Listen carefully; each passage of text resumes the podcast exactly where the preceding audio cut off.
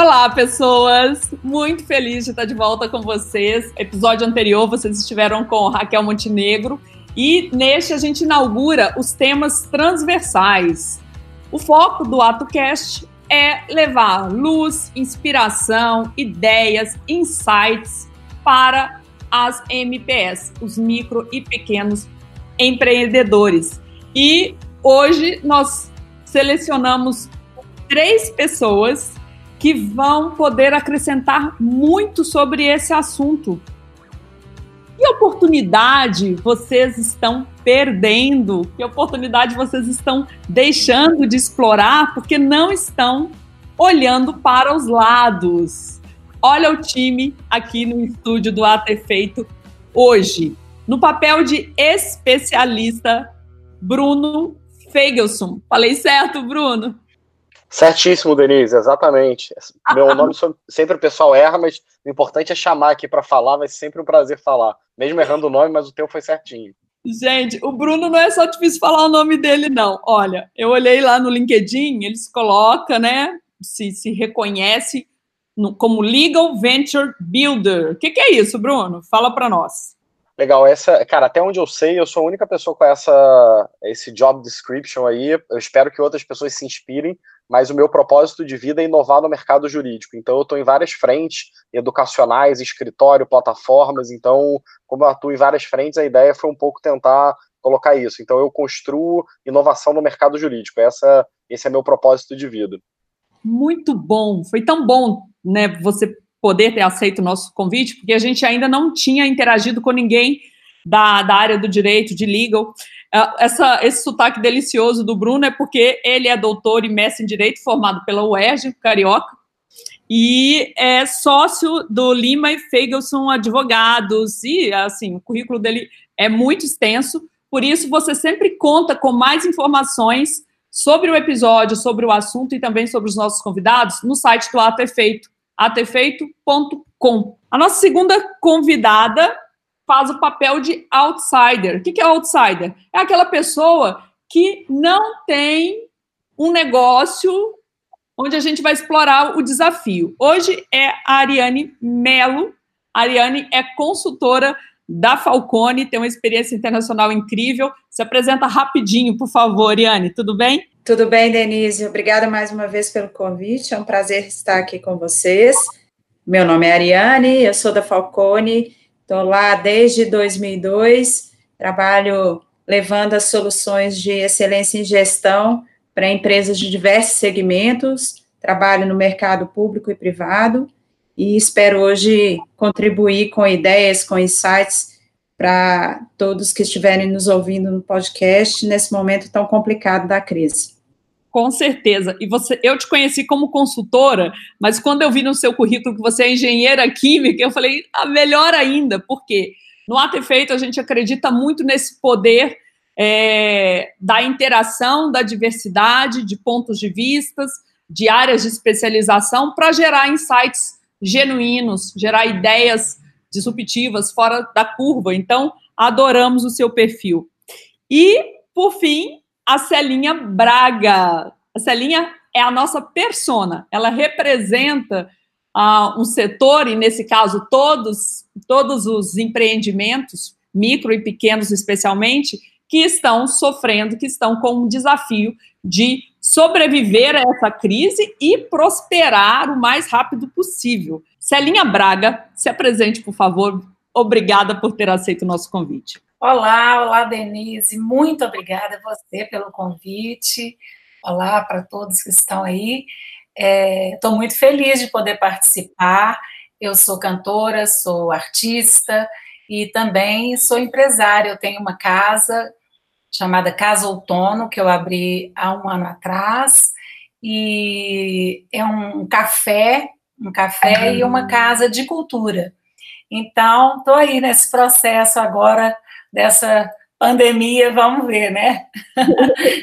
Pelo seu sorriso, eu estou vendo que você tem tudo a ver com o ter feito, né? Você está buscando, você tem uma atitude bem positiva, né? Mesmo num cenário que é desafiador, né, Celinha? Eu sempre tento ser positiva. Eu acho que na crise a gente tem que se refazer, se reinventar, buscar alternativas, né? E levantar. Isso aí. Bom, vamos começar o nosso bate-papo. Eu fiquei muito curiosa, Bruno, quando eu li o teu currículo, né? Além de tudo, você também é acadêmico, é palestrante, se transita por várias áreas. E a, a área de startups, é, a minha impressão é que existe essa colaboração. Aqui a gente fala de BH, eu, né? Estou em BH. Aqui a gente tem um ecossistema de inovação sólido, de muita interação de muita colaboração entre as empresas. E eu queria ouvir de você, um especialista.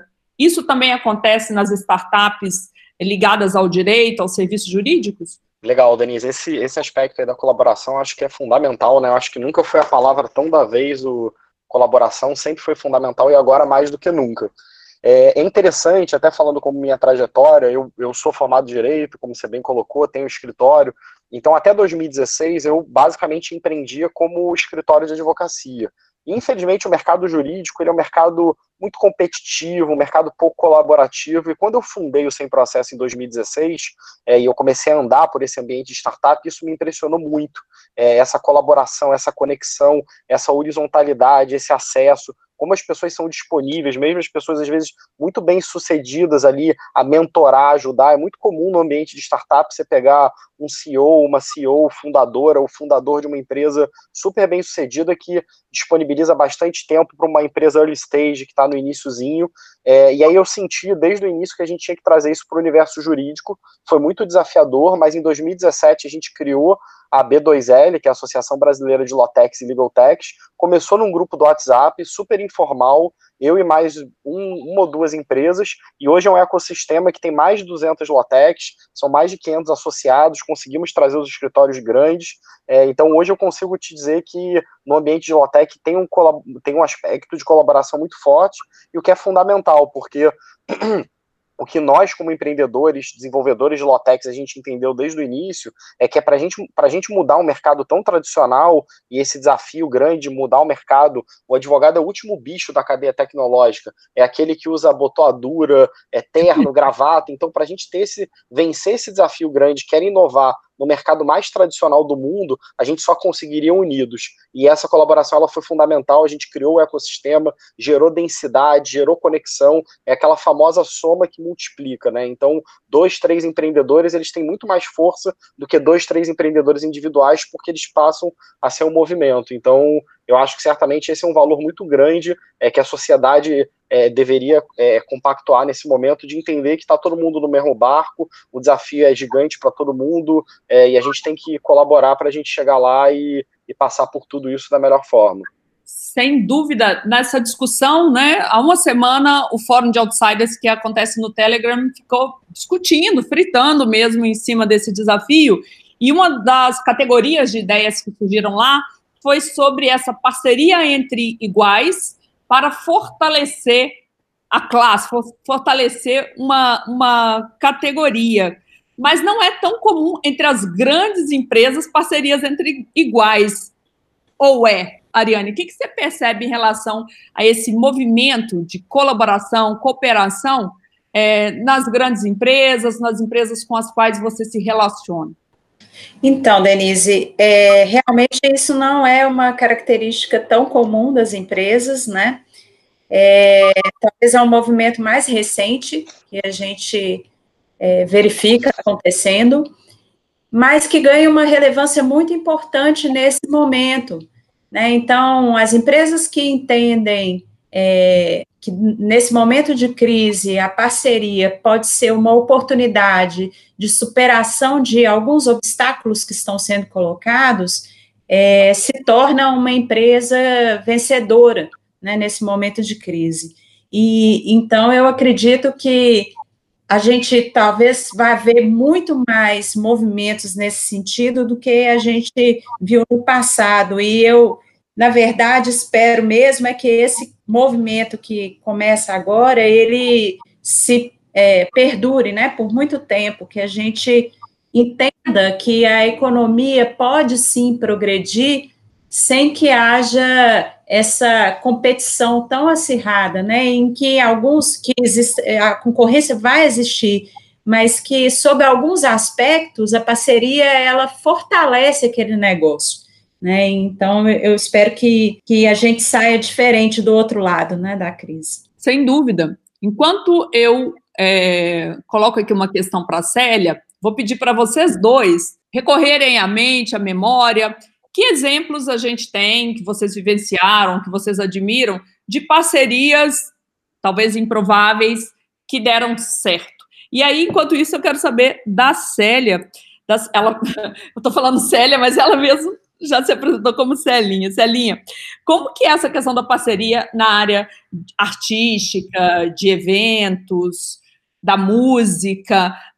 Eu acho que na música é muito fácil ver as parcerias, né? Mas no lado como, como empresária, eu tenho muita dúvida sobre isso. Os, os, artistas, no geral, são solidários, fazem parcerias estratégicas. Como é que vocês estão se virando nessa pandemia? Denise, é, eu, eu sempre fui a favor de parcerias. Eu sou uma pessoa que eu, eu adoro parcerias. Há muitos anos eu procuro parceiros, sempre procurei dentro do meu trabalho.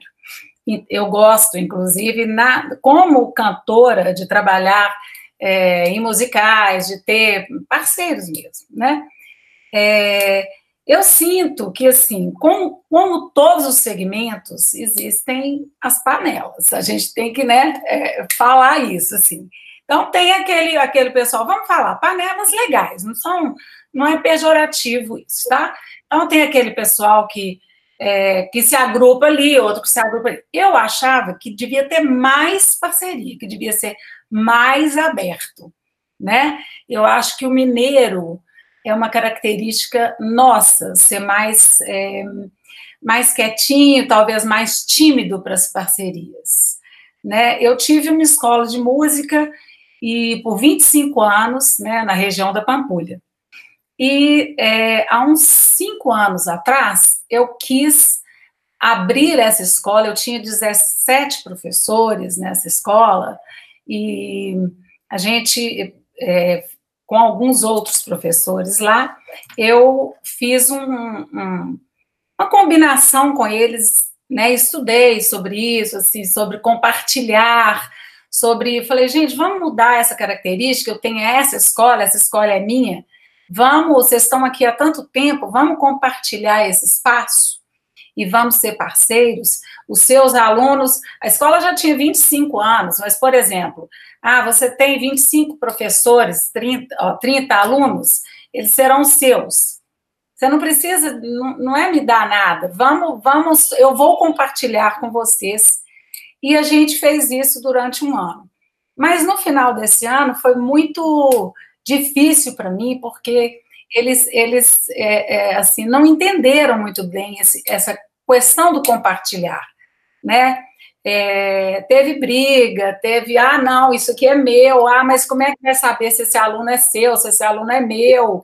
Então, teve, teve, vou falar que eu, eu, eu sou da é, sociedade alternativa, mas enfim, não é isso. Eu acho que é, a parceria só leva a, a, a todos para um lugar melhor. Com certeza absoluta, eu não tenho dúvida disso. Eu, eu... da sua área você é melhor. Sem dúvida. Por isso eu vou voltar para o Bruno, que ele começou justamente falando isso, né? Como que ele ficou surpreso quando ele levantou a cabeça ali do mundo dele, do direito clássico, e começou a empreender criou a 100 processos e viu como que as pessoas eram generosas, né? Não é por dinheiro, compartilhar o conhecimento. Então, quero trazer, antes de você dar os seus exemplos de parceria, Bruno, é, e você que está no Rio, é carioca, você percebe essa diferença? Você interage muito com os mineiros, né? Essa, essa desconfiança do mineiro, você percebe isso na prática ou tem mais a ver com o ramo de negócio? Tipo, ah, o pessoal de direito é desconfiado em qualquer, qualquer estado, qualquer cultura? Legal, Denise. Essa questão de Minas, vou começar pela segunda e volto para a primeira aí. É, eu sou muito suspeito, eu fiquei uns cinco anos da minha vida toda semana em, em Belo Horizonte. Trabalhei numa empresa mineradora logo 2009, 2010, 2011, antes, bem antes desse movimento de inovação. E então, assim, eu tenho sócios de Minas, amigos em Minas e Belo Horizonte, tudo, e a percepção que eu tenho, é, eu acho que o mineiro ele é um pouco mais fechado num primeiro momento, mas eu depois de conviver muito, o que eu sinto também, talvez em contraste, às vezes é o Rio, é São Paulo, São Paulo é, é, é, o pragmatismo, né, uma cidade cosmopolita, então uma cidade muito agitada. O Rio tem esse sentimento muito aberto de cara, né? Quem vem ao Rio é uma, uma cidade por si aberta. O mineiro, talvez ele na primeira impressão, mas eu acho que também é, depois que você conquista a confiança e estabelece uma relação, são relações muito duradouras, muito fortes.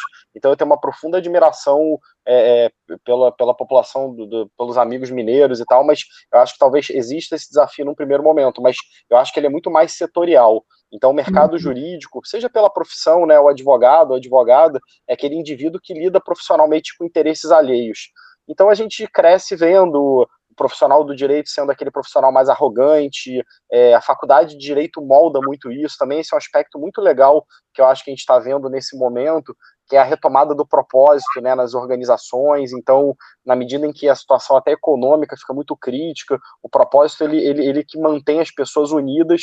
Eu acho que é, isso é muito relevante. No direito, a gente vê muito propósito se perdendo em detrimento ali do mercado e as pessoas muitas vezes mais preocupadas em ganhar e ser mais arrogante e ser o mais forte, o melhor escritório. E nesse mundo que a gente vive é, a partir da quarta revolução industrial, e isso é muito característico da inovação, o que você vê é que, primeiro, os movimentos são muito rápidos. Então, no ambiente de inovação, você está conectado, está no ecossistema, tem um aspecto altruísta, mas tem um aspecto também de estar tá conectado na rede. Então você vê o valor da rede. Em última análise, quando você pega uma rede social e aí leia-se Facebook, Instagram, LinkedIn, qual que é o grande valor dessas empresas? É o valor da rede, é o valor da conexão. Então, eu acho que a economia 4.0 é muito pautada na conexão, na velocidade, na capacidade de interação. Então, eu acho que esse é um fenômeno muito próprio é, e tem muito disso. As pessoas que têm a capacidade de, de integrar, se conectar, elas se fortalecem. Então, eu acho que principalmente no ambiente digital, que é mais desmaterializado,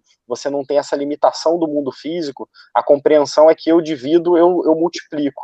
É até interessante, eu vou falar uma coisa talvez é, tentar falar o mínimo técnico jurídico, mas, por exemplo, no mercado jurídico a gente tem muita questão do M&A, né, que é a compra de empresa, então eu vou lá, vou comprar uma empresa, eu vou comprar um restaurante. Cara, eu compro o restaurante, eu compro aquele ponto comercial, eu compro é, aquela marca, quando você vai comprar uma empresa de tecnologia, o que, você está comprando? Você está comprando a plataforma tecnológica, mas a exposição. Então, é até comum, às vezes, um programa de, de um software ser dividido em 10 e ele não perde o valor. Então, eu acho que o ambiente digital ele tem muito disso. É, e eu acho que a gente vai começar a expandir em outras áreas. Né? A gente está vendo isso agora com telemedicina, com a educação à distância, mesmo para crianças menores. Então, é, eu acho que, infelizmente, essa, esse ambiente por conta do, do aspecto de saúde econômico e, e, não é objeto aqui, ainda bem que a gente não é especialista de saúde, mas e a gente é de tecnologia, eu acho que essa migração de todo mundo para o mundo digital vai fazer com que as pessoas tenham uma percepção mais colaborativa e entendam o valor desse novo mundo, que é muito mais você colaborar, criar redes, contribuir, porque um ecossistema forte é um ecossistema que beneficia todo mundo. Então, a própria palavra ecossistema, que é utilizada no ambiente de startup, ela vem muito nesse viés de mostrar que, como todo ecossistema natural, se uma coisa não funciona bem, ela afeta todo mundo. Então, se eu crio uma boa cadeia tecnológica, todo mundo se beneficia. E a gente viu isso muito na B2L. A gente criando um movimento novo de inovação no direito. Eu, por exemplo, quando criei o Sem Processo, eu quase não era recebido pelas empresas, pelos escritórios. Depois que a gente criou um ecossistema e mostrou a densidade, e a gente mostrou que eu não era o Bruno que estava indo, indo ali com uma empresa, mas eu representava 200 outras empresas, que era um movimento, que aquilo era percepção de futuro, isso foi dando uma aderência, e aí você falou, a Ariane falou de empresas grandes, Cara, a gente, menos de seis meses da B2L criada, a gente estava indo nas maiores telefonias, bancos, é, varejos para apresentar nossas soluções, o que seria impossível sozinho. Então, o poder da conexão oportunizou que todo mundo crescesse e no final o resultado foi compartilhado por todo mundo. Então, eu acho que isso é uma mudança de mindset, mas eu acho que as pessoas, na medida que elas convivem no ambiente tecnológico, elas tendem a entender melhor como isso funciona, tendem a entender que a escassez ela não existe, que na verdade a gente pode somar para multiplicar. Então, no, no mercado jurídico, para mim, foi muito nítido, por ser um mercado muito tradicional, mas também me dá muita esperança. Se o advogado, que é esse ser, às vezes muito mais arrogante, consegue, todos os setores podem fazer isso. Fantástico. Você colocou aí, né? Toda crise tem oportunidades, ameaças e oportunidades, né? E uma das coisas que essa pandemia traz é uma aceleração de mudanças que estavam em curso, que seriam é, aconteceriam de qualquer forma, como a importância da inclusão digital, a transformação digital dos negócios, né? Então, quando você diz, olha, é, algumas coisas, né, o que a gente está chamando de novo normal, né, não voltam atrás mesmo depois da pandemia. Ao contrário, é um mundo muito mais digital e o digital é a lógica da rede. Você, se você não está na rede, você é, não estar na rede não é uma opção. E estar na rede por si só já é valor. Você tem algum exemplo é, que possa inspirar, né? Que você está ali na, na ponta, trabalhando com tecnologia, com empresas que têm essa mentalidade, você é um empreendedor que já está nesse outro lado. Agora imagina uma. Aqui é a Célia mesmo, né? Que tem um negócio que é, é de música, que trabalha com artistas. O que, que você pode falar para ela nesse momento? Para ela faz, já começar a fazer amanhã. Onde que estão as oportunidades? Porque a gente às vezes pensa na parceria com o igual, mas às vezes a grande sacada está na parceria com um negócio que é completamente diferente, né? Acontece isso também. Cara, eu acho que tem uma história aqui, é, até particular, familiar, que eu acho que é muito bacana de contar. Assim, minha mãe ela é professora e ela trabalhou muitos anos é, num curso muito grande de francês e abriu o curso dela individualmente, uma salinha, é, e há 20 anos vem dando aula, tem um público super cativo é, e é super experiência, né? Ela dá as aulas, é bem bacana, muitas vezes são professores, é, são alunos e alunas aposentados, então tem um público muito terceira idade, é muito legal, uma experiência, é muito mais uma experiência do que propriamente só o ensino do francês. E aí, quando começou esse momento de quarentena, etc., na primeira semana, e eu já vinha falando com ela, eu falei, olha, você tem que caminhar para o ensino à distância, o momento é esse, tá tendo muito. Ela falava, ah, Bruno, tem muito escola já digital, não é minha perspectiva, a minha experiência, então a gente canta parabéns no dia do parabéns, tem dia, tem tudo legal. E aí ela, na primeira semana, ela falou, olha, eu vou esperar acontecer. E eu falei, ó, eu acho que você deveria repensar, porque a gente não sabe quanto isso vai demorar, e as alunas foram muito gentis, eu acho que está tendo esse movimento muito legal da sociedade, então os alunos e alunas falaram, olha, a gente vai bancar mesmo não tendo aula, porque a gente é aluno há alguns 10 anos, então a gente entende que isso aqui é o teu sustento, etc., e aí, na segunda semana, eu voltei e fiquei falando muito em cima dela. E ela, ah, Bruno, eu não sou de tecnologia, eu sou mais velha, já não gosto disso. Nem o WhatsApp ela tinha. É, e, e, eu falei, cara, vamos fazer não sei o quê. Na segunda semana, ela começou a gravar um vídeo é, com a minha avó, que também é professora, já está aposentada há muitos anos. Foi um negócio que uniu elas duas. Então, no momento da quarentena, em vez de elas ficarem ali paradas, obrigou elas a fazerem. Então, elas super criaram, começaram com vídeos muito simples no WhatsApp, e aí todo dia elas vêm mandando isso para os alunos, vem, vem ampliando, vem começando a utilizar, e eu acho que muito da tecnologia é isso, eu vi isso muito no sem processo. Às vezes a gente vê uma coisa criada e a gente tem uma percepção de que aquilo nasceu do dia para a noite. Você entra no Instagram e você fala, cara, quem que criou o Instagram assim? Mas o, o ambiente da inovação, ele parte muito de protótipo, muito de teste, muito de MVP, de minimum value product. Então, ela, eu vejo a minha mãe passando por essa digitalização então é óbvio que é mais desafiador por ela, geracional, mas você vê os alunos super entusiasmados porque estão tendo uma mensagem, ela está conseguindo gerar um conteúdo, está entretendo, aquele aluno e aquela aluna que estava pagando por apoio já está voltando a ver valor. E é o que eu falei para ela, agora você pode ganhar o Brasil, pode ganhar o mundo, você não pode se restringir ao Rio. Você pode ter alunos no Brasil inteiro que saem no mundo. Então, é, eu acho que é, é, bem, é bem nesse sentido, é, é, é entender que você tem que digitalizar, abraçar essa nova realidade e entender os prazeres e felicidades que ela pode gerar, né? Sem dúvida. Eu vi uma, achei tão bacana, não é uma parceria, mas é uma, eu entendi que é uma inovação, uma, uma cantora que ela, ela, alguém pediu, ela começou a postar os videozinhos dela, ela e o marido lá cantando no Instagram. E aí uma pessoa perguntou se poderia é, ela poderia citar o nome de uma pessoa quando ela cantasse. Como ela teve um site, falou: vamos fazer uma serenata. Olha que incrível, que presente lindo, né? Alguém, você escolhe a música e a pessoa fala o seu nome. Aquela coisa antiga do rádio, né? Estou dedicando a música para alguém, mas adaptada às novas tecnologias, aos novos canais. Então, tem muito espaço para oportunidade, sem dúvida. Queria ouvir de você, Ariane. Lá no grupo de Outsiders, surgiu, surgiram tantas ideias, né? Tantos insights, tantos exemplos interessantes. Quais que você pode compartilhar com quem está ouvindo a gente, para inspirar, para ajudar a pensar realmente fora da zona de conforto, da zona do medo também? Então, a gente falou muito lá no grupo, primeiro em parcerias é, que resolvessem, para quem já está inserido né, no, nesse mundo digital e já consegue oferecer o seu trabalho, muitas vezes o delivery é uma, uma questão que estrangula, né, que complica. E a gente falou de parcerias, por exemplo, entre é, empreendedores, entre negócios que estão próximos um de outro. A gente falou muito também de parcerias entre negócios que se complementam, né? Então, se eu estou falando de entrega para um café da manhã, o produtor do queijo se junta com o do café, que se junta com o do pão, né? E fazem aquelas, a cesta do café uhum. da manhã, né? É, entender um pouco, então, é, nesse momento do cliente, quais são os produtos que se combinam e que poderiam ser entregues de uma, né, numa única forma, numa única entrega. Economizando a logística, né? Quando você falou dos entregadores, essa questão dessa taxa que a gente já, já discutiu no episódio passado, às vezes a margem do, do, do do, do, do, pequeno empreendedor fica muito comprometida, né? É um serviço indispensável, uhum. mas essa relação ela, ela é sensível, né? É uma fragilidade. Gostei disso.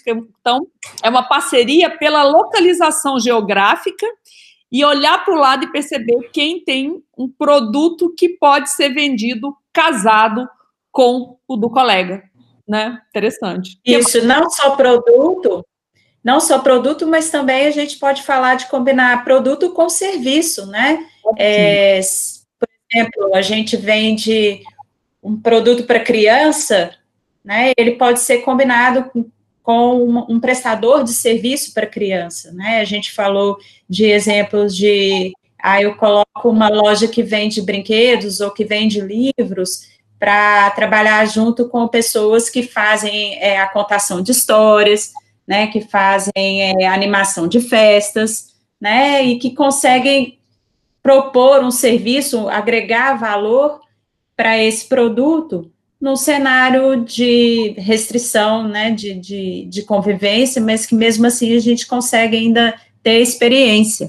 Sem dúvida. Tem alguma coisa que você viu nesses últimos dias que te chamou a atenção? É uma parceria, uma parceria inusitada que eu vi hoje cedo e que assim está mais relacionada com os grandes, mas que eu acho que é, fica emblemática diante desse, dessa crise que a gente está vivendo é a parceria entre as empresas aéreas para atender. Então, as três grandes empresas aéreas que a gente conhece vão formar uma parceria para fazer o atendimento da malha aérea brasileira, né, otimizando os custos.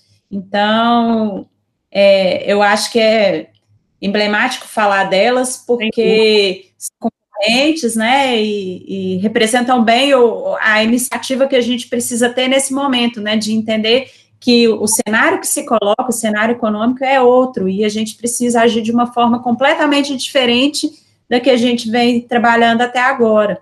É, e daí podem surgir, né, algumas soluções que a gente está vendo, elas podem ser só para o momento, né, emergenciais, e podem abrir para outras formas, né? De repente, aquilo que parecia momentâneo, você fala, opa, não quero, não quero de outra forma, ou esse aprendizado me abriu outra possibilidade, como hoje eu estava vendo um professor dando aula para outros professores conseguirem é, manipularem, usarem bem as, as plataformas digitais. Eu vi uma ideia que surgiu lá no grupo dos Outsiders, queria a sua opinião, Celinha.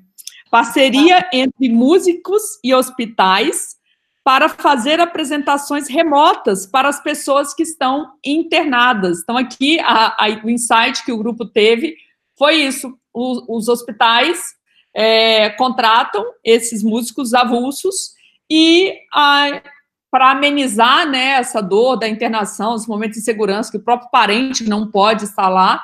E aí tem essa, esse, essa, esse show remoto. O que, que você acha disso? Pode dar certo?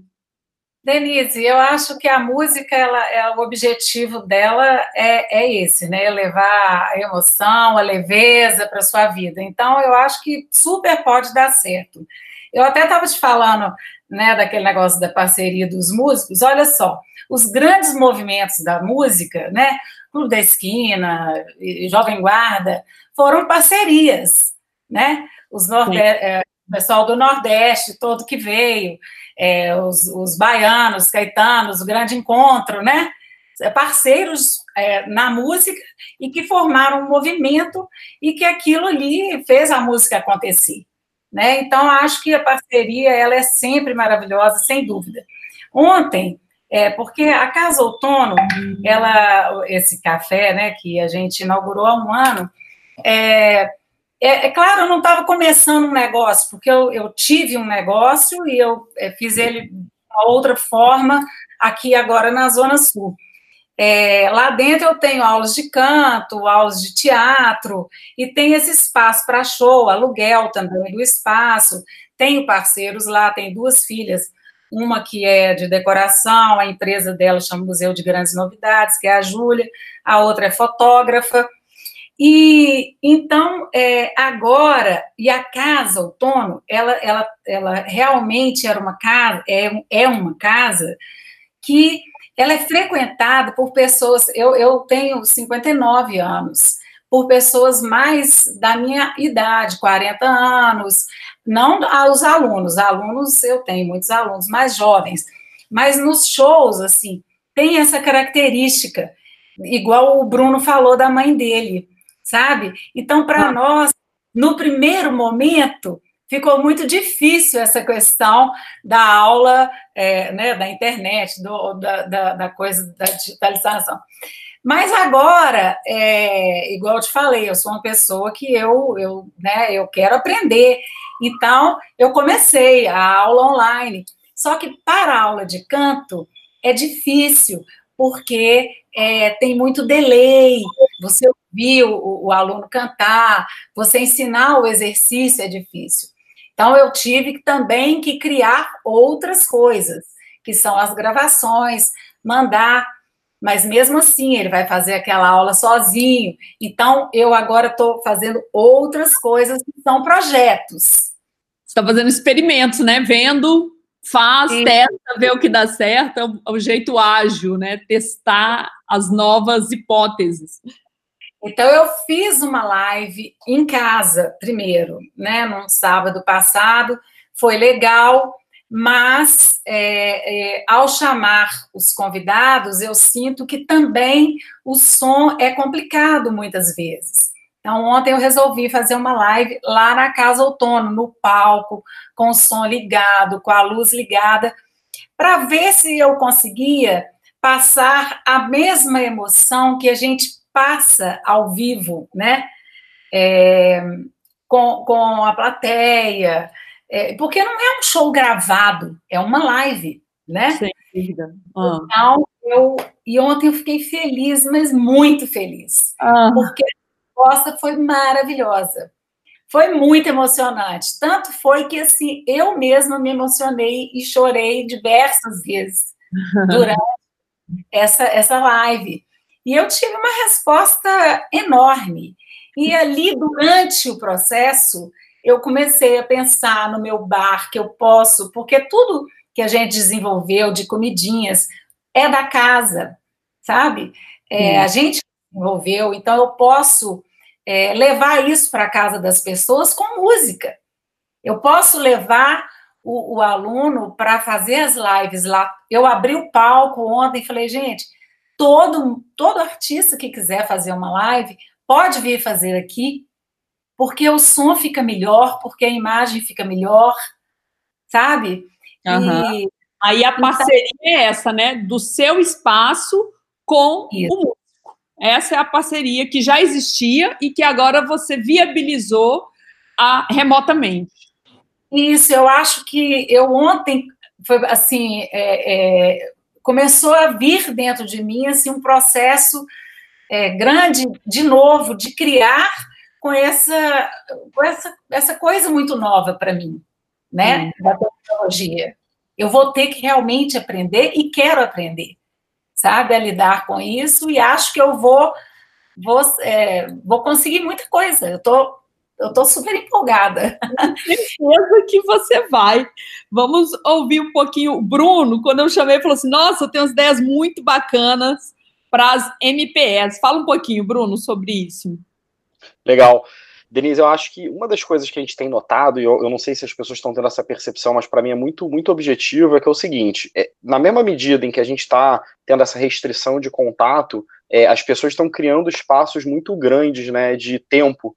É, é óbvio que as pessoas estão tendo que, é, talvez, reequilibrar funções é, que outrora não feitas, então tem toda essa questão do trabalho sendo feito dentro de casa, mas existe um ócio, né, e até aquela questão do ócio criativo, da possibilidade de você se reinventar, então acho que é um momento de muito, o movimento maker, para quem não conhece, já era um movimento muito intenso das pessoas fazerem por conta própria determinadas coisas, então, é, sejam coisas artesanais, então é isso, eu sou um advogado, uma advogada, mas eu quero fazer trabalho de marcenaria dentro de casa. E aí o que eu tenho percebido, eu acho que talvez essa seja uma grande, uma, um grande pulo para os próprios profissionais, é, é, entenderem esse ensino, esse compartilhamento e essa parceria com o próprio anterior cliente. Então, é, de, uma, de uma forma bem assim objetiva. É, sei lá, eu não não quero ter um problema de eletricidade talvez eu não quero receber ninguém nesse momento por conta de, da questão da saúde, etc. Mas aquele eletricista ele pode ser um instrutor para me auxiliar para que eu consiga resolver aquele mesmo problema. Então eu vejo um movimento muito grande também, é, principalmente dos serviços que não se tornam possíveis no ambiente online, eles migrando para essa possibilidade de tutoria, de, de aprendizado, até outros aspectos. Então, por exemplo, é, a Sarinha estava falando da, da, questão das receitas.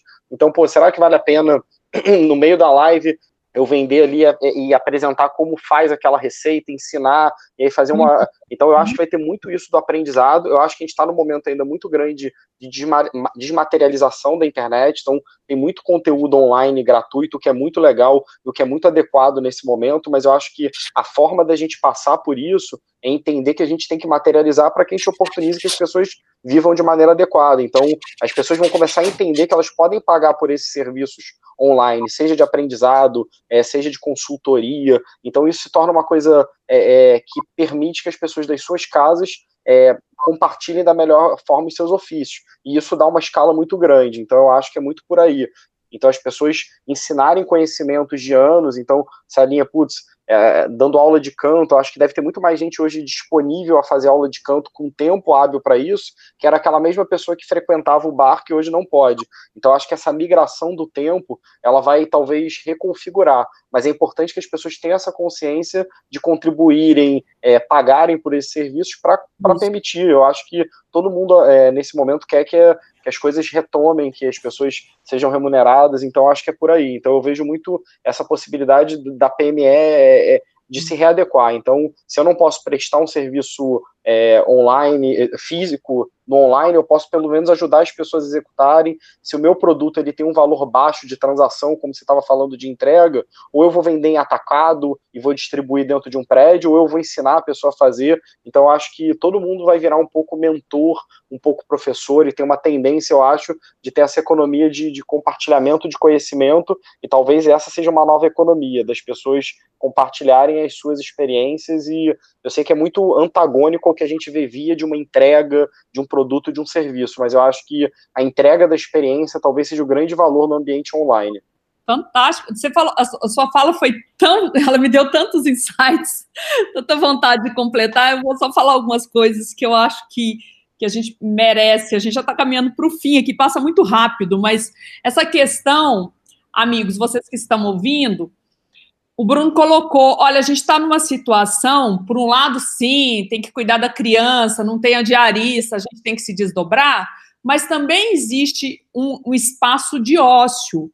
E aí, era esse momento em que, nossa, eu posso aprender um idioma. Dizem que um hábito, para ele, uma, uma ação virar um hábito, é após 21 dias, né? E mesmo aí alguns estados afrouxando a questão da, da, da quarentena, do isolamento social, isso aí, até voltar ao normal, demora um tempo. E algumas pessoas vão continuar em isolamento por opção.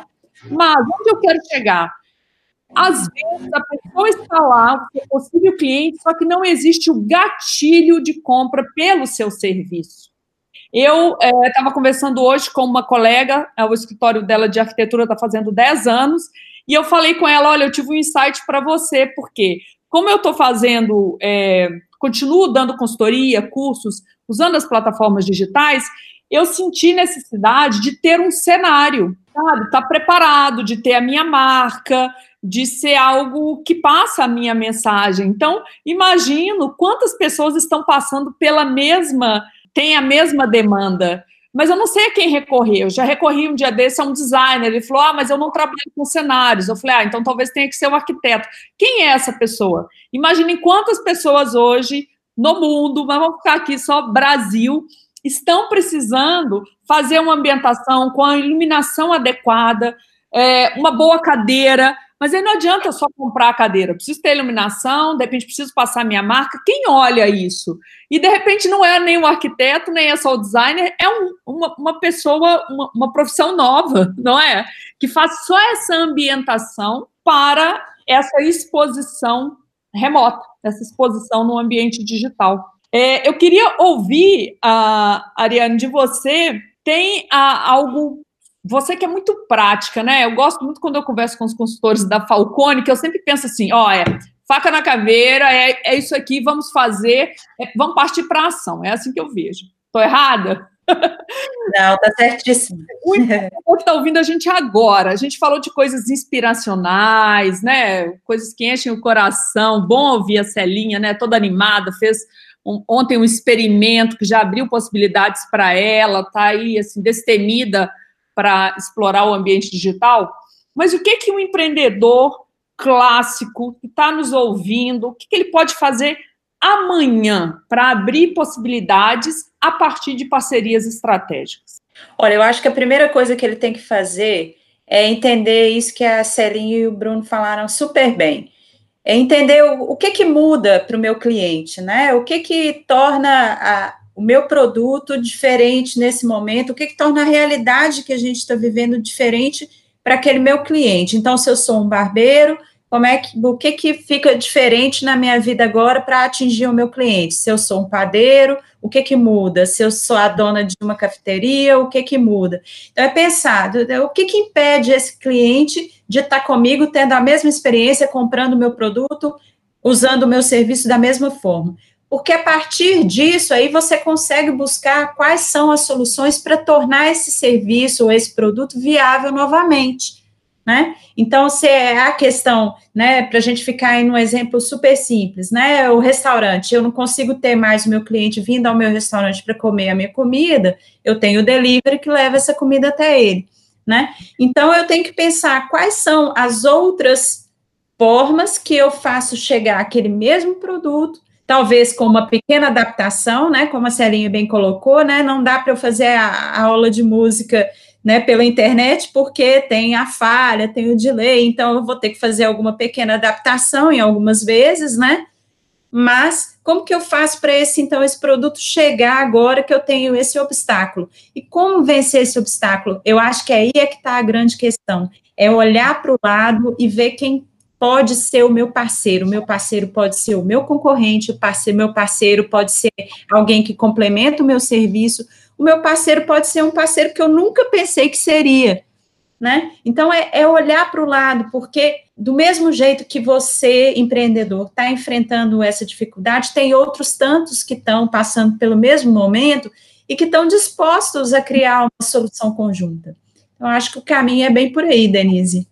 Nossa, excelente. Eu já fiquei pensando um monte de coisas aqui. Bom, nós temos que terminar essa hora que a gente fala. Ah. ah. Pessoal, muito obrigada a vocês que estão nos ouvindo. E a gente tem um perfil no Instagram, ato.cast.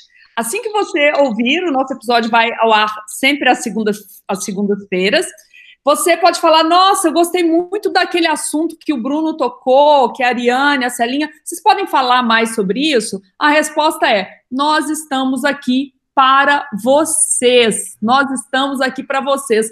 Tem o nosso objetivo altruísta, que é ajudar vocês a superarem essa crise, a acharem essas respostas criativas, a encontrarem oportunidades.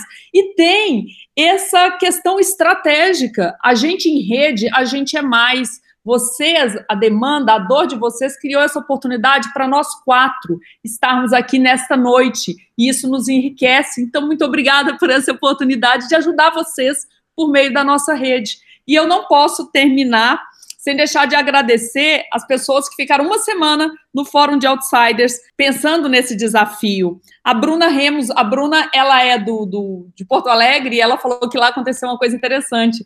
alguns condomínios estão recebendo serenatas é, e é uma, uma parceria dos condomínios, das imobiliárias com os músicos. Então, para alegrar aquele condomínio, a imobiliária está pagando os músicos para fazerem serenatas. Porque o que o Bruno falou, olha, legal essas coisas espontâneas, né? Mas o músico, o empreendedor, precisa de receita. Então, temos que colaborar. Então, vou falar os nomes bem rapidinho: a Fabi Soares, Fernando Casanova, Fernando Dias, Henrique Dornelas, Hugo Flores, Júlia Alessi, o Léo Veloso, Lucas Brandão, Marcelo Costa, Marcos Braga, a Maria Flávia Vanucci, a Raquel Montenegro, Sara Castro, tio Flávio, obrigada, tio Flávio, Tiago Colares, Vicente Furlan, que falou direto da Alemanha, um francês aqui da FIENG, e claro, agradecer a Kemi Shihara, que é a gestora, a nossa mediadora, ativadora do Fórum de Outsiders. Olha, de nada vale esse, esse nosso investimento aqui se esse áudio, se esse arquivo não chegar nos ouvidos de quem mais precisa. Então, pedimos que vocês compartilhem. Está no podcast, está no YouTube também, no nosso canal AtoCast no YouTube. Mandem pautas e muito obrigada. Palavrinha final de cada um de vocês. Celinha? Ah, então, Denise, muito obrigada. Bruno e Ariane, vocês me abriram muito mais minha mente. Assim, hoje eu estou saindo daqui com muito mais, assim, mais é, vontade de, de, de, tudo dê certo, de trabalhar, de ir para casa outono amanhã e, e começar, sabe? Assim, e recomeçar, reinventar. E quero dizer que assim foi muito importante para mim esse encontro aqui. Quero agradecer. Denise, obrigada. Nossa, muito obrigada pelo seu tempo. E essas palavras finais nos enchem de, de amor, assim, porque tem que fazer sentido para você, para vocês especialmente. Ariane? Denise, mais uma vez, muito obrigada. Celinha, obrigada pelas palavras. É, realmente é o, o, a intenção é de trazer inspiração, de trazer novas ideias e caminhar junto para atravessar essa crise e o que eu, a minha, a minha mensagem final é justamente essa. Olhe para o lado, olha quem está ali competindo com você no mercado, olha ali quem é o seu fornecedor, traz essas pessoas para perto, discute com elas, porque a solução que emerge de um grupo que está focado, com um propósito forte, para passar por essa crise, é uma solução vencedora, eu não tenho dúvida disso. Obrigada. Obrigada, Ariane. E Bruno, finaliza aí para nós. Denise, agradecer aqui, muito bacana o espaço e deixar aqui as palavras do Lulu Santos, né? Vamos viver tudo que há para viver e aí completando a ele mesmo no mundo digital. Então acho que é isso. Vamos viver o que há para viver hoje do jeito que dá, da forma que dá, da melhor forma que dá e é por aí encontrar o meio de ser feliz e de viver, sobreviver, aproveitar a vida é por aí. É sempre o um encontro e a busca pelo novo. Obrigado. Obrigada. E vocês ficam então com Lulu Santos. Beijo. Eu vejo a vida